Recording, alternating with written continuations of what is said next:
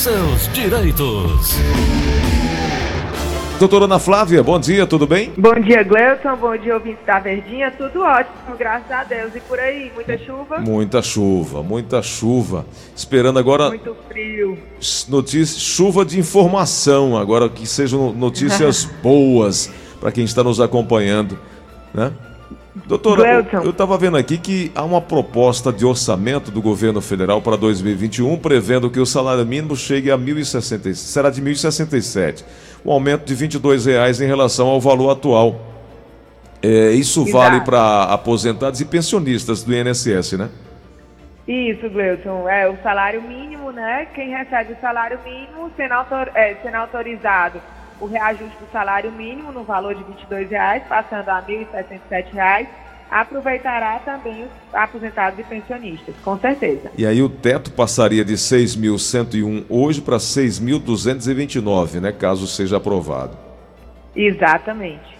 Agora, doutora, não é considerado aí um ganho real, né? Porque não, tem inflação, né?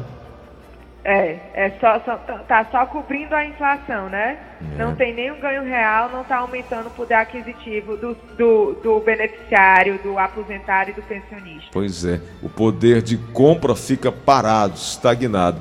Doutora, em relação ao 14 salário, será que vai ser aprovado agora para dezembro dos aposentados? É uma pergunta recorrente recorrente, né, Gleudson, essa pergunta, porque por conta da pandemia, o 13º salário foi antecipado, né, no primeiro semestre, e aí estão todos na expectativa, né, as pessoas que efetivamente contam com esse, com esse auxílio, né, com o 13º na época do, dos festejos de fim de ano, ansiosos todos com a aprovação do 14º, mas ainda não tem é, a certeza do pagamento desse benefício é, tem que ficar no aguardo, não tem outro caminho, tem que esperar, né?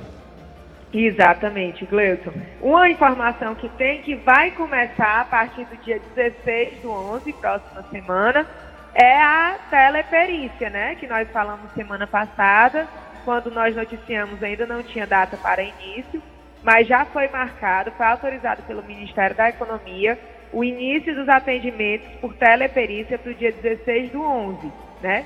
Lembrando que a teleperícia será, será um serviço disponibilizado para empresas de médio e grande porte, Gleuton, porque elas precisam ter médico do trabalho dentro da empresa para acompanhar o, o empregado na realização da perícia. Entendi. Tá? Entendi. Então já vai começar a teleperícia. Espero que desafogue um pouco, um pouco a fila de perícias pendentes de realização junto ao INSS. Não deixa de ser uma boa ideia, pelo menos uma iniciativa, né? Porque as empresas grandes que já têm um médico do trabalho podem contribuir muito para desafogar essas filas, né, doutora? Com certeza, Gleison, com certeza. É uma forma de, de tentar é, minimizar o impacto tanto da pandemia como da demora mesmo que o INSS já vinha apresentando mesmo antes dessa, dessa, desse fechamento das agências, né? Outra notícia muito importante, Gleuton, é que quando do começo da pandemia, o governo publicou uma portaria estabelecendo que para o BPC, né, para o benefício de prestação continuada, a portaria 330, de 18 de março de 2020, é, não seria necessário, nesse momento de fechamento de agências, de evitar aglomeração, é, não seria necessário o CAD único, né? Porque o CAD único é um dos requisitos essenciais para a concessão do BPC, do LOAS, né? E essa exigência ela estava suspensa. Em alguns casos, mesmo a pessoa não apresentando, o INSS estava negando por falta de CAD único. Então saiu agora também recentemente, né, é, no dia 5 do 11, a portaria 1130, de acordo com a qual o INSS vai começar a regularização dos BPCs, dos benefícios de prestação continuada, que estavam suspensos ou cessados por conta da não inclusão do beneficiário no CAD único. É importante, Gleuton, essa notícia porque, inclusive, os CRAs tiveram em alguns momentos fechados durante a pandemia, né? Então, o segurado realmente não tinha condições de ir a um centro de assistência social para fazer o CAD único ou para fazer a sua inclusão no CAD único de algum membro de família para solicitar o benefício. Entendi.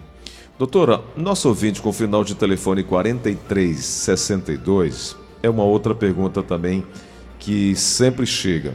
Comprovação de vida. Ela fala assim, doutora, é obrigado comprovar, fazer a comprovação de vida, mesmo que não esteja sendo pedido isso no extrato bancário? É, a, a, prova de vida ela é anual e obrigatória, mesmo não tendo sido solicitado no extrato bancário, Gleuson. É, no entanto, por conta da pandemia, a gente já noticiou aqui várias vezes que a prova de vida está suspensa e os benefícios não vão ser cessados nem suspensos por conta da falta de prova de vida, né? Ela ainda está suspensa até agora o final de novembro. Então, é, ela é prova anual, tá? A obrigatoriedade dela é ano a ano, dependendo da instituição financeira, às vezes é vinculada à data do nascimento ou ao final dos nos números finais do benefício, mas ela é anual.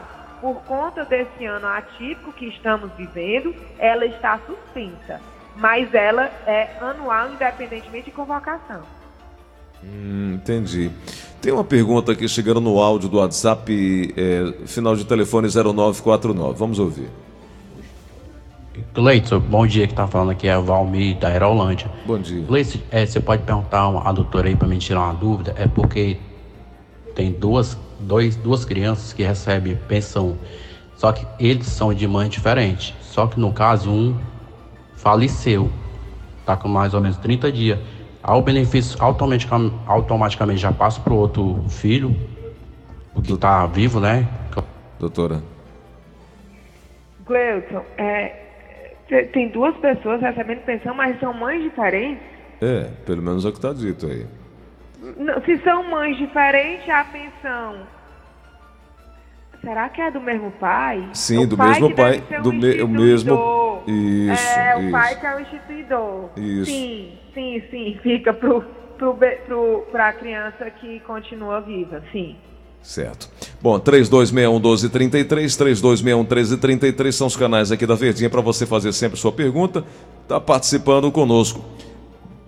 Um abraço, bom dia para o Carlito Mendes, que está ouvindo a gente aí no Carlito Pamplona. Obrigado pela audiência. Vamos aqui na linha da Verdinha. Alô, quem fala?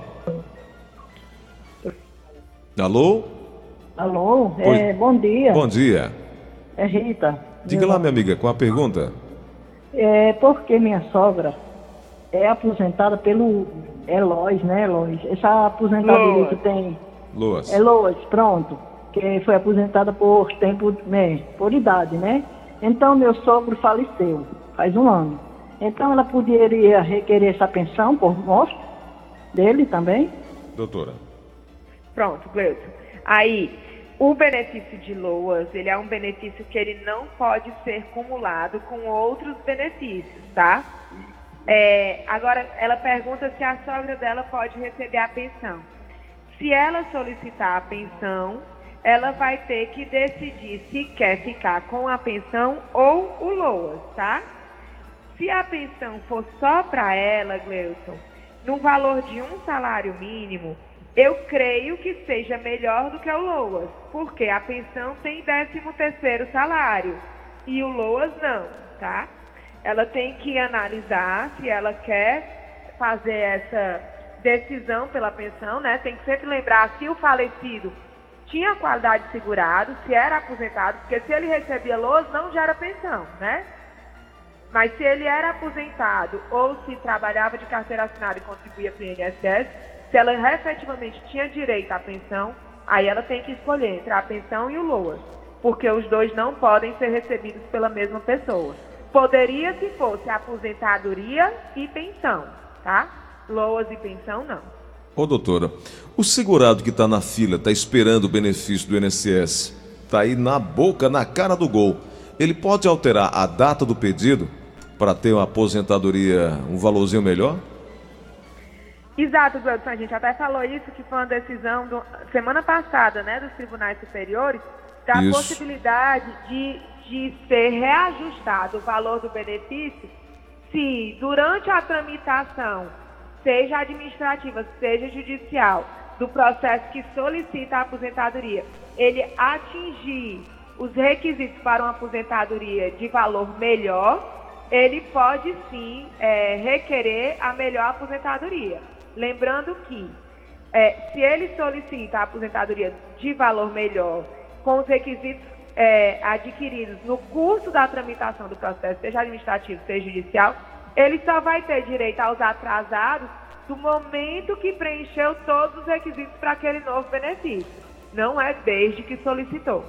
Tá, mas aí eu, eu quero entender o seguinte: o, o, o, trabalhador ele pode continuar contribuindo, pode continuar recolhendo. É, o tempo vai passando, obviamente vai ficando mais velho, o processo está sendo encaminhado e ele continua contribuindo normalmente. Ao final é, de tudo isso, aquela contribuição, aquele período a mais ou aquele valor a mais, aquele que teve um salário majorado, isso pode contribuir de forma positiva para a aposentadoria? Gleuton, aí essa sua pergunta, isso aí seria o caso de desaposentação, né? No caso de quem tem o processo tramitando, se continuar pagando e atingir os requisitos de um novo tipo de benefício, ele pode solicitar o mais benéfico. E ele só vai poder fazer isso se efetivamente continuar contribuindo, né?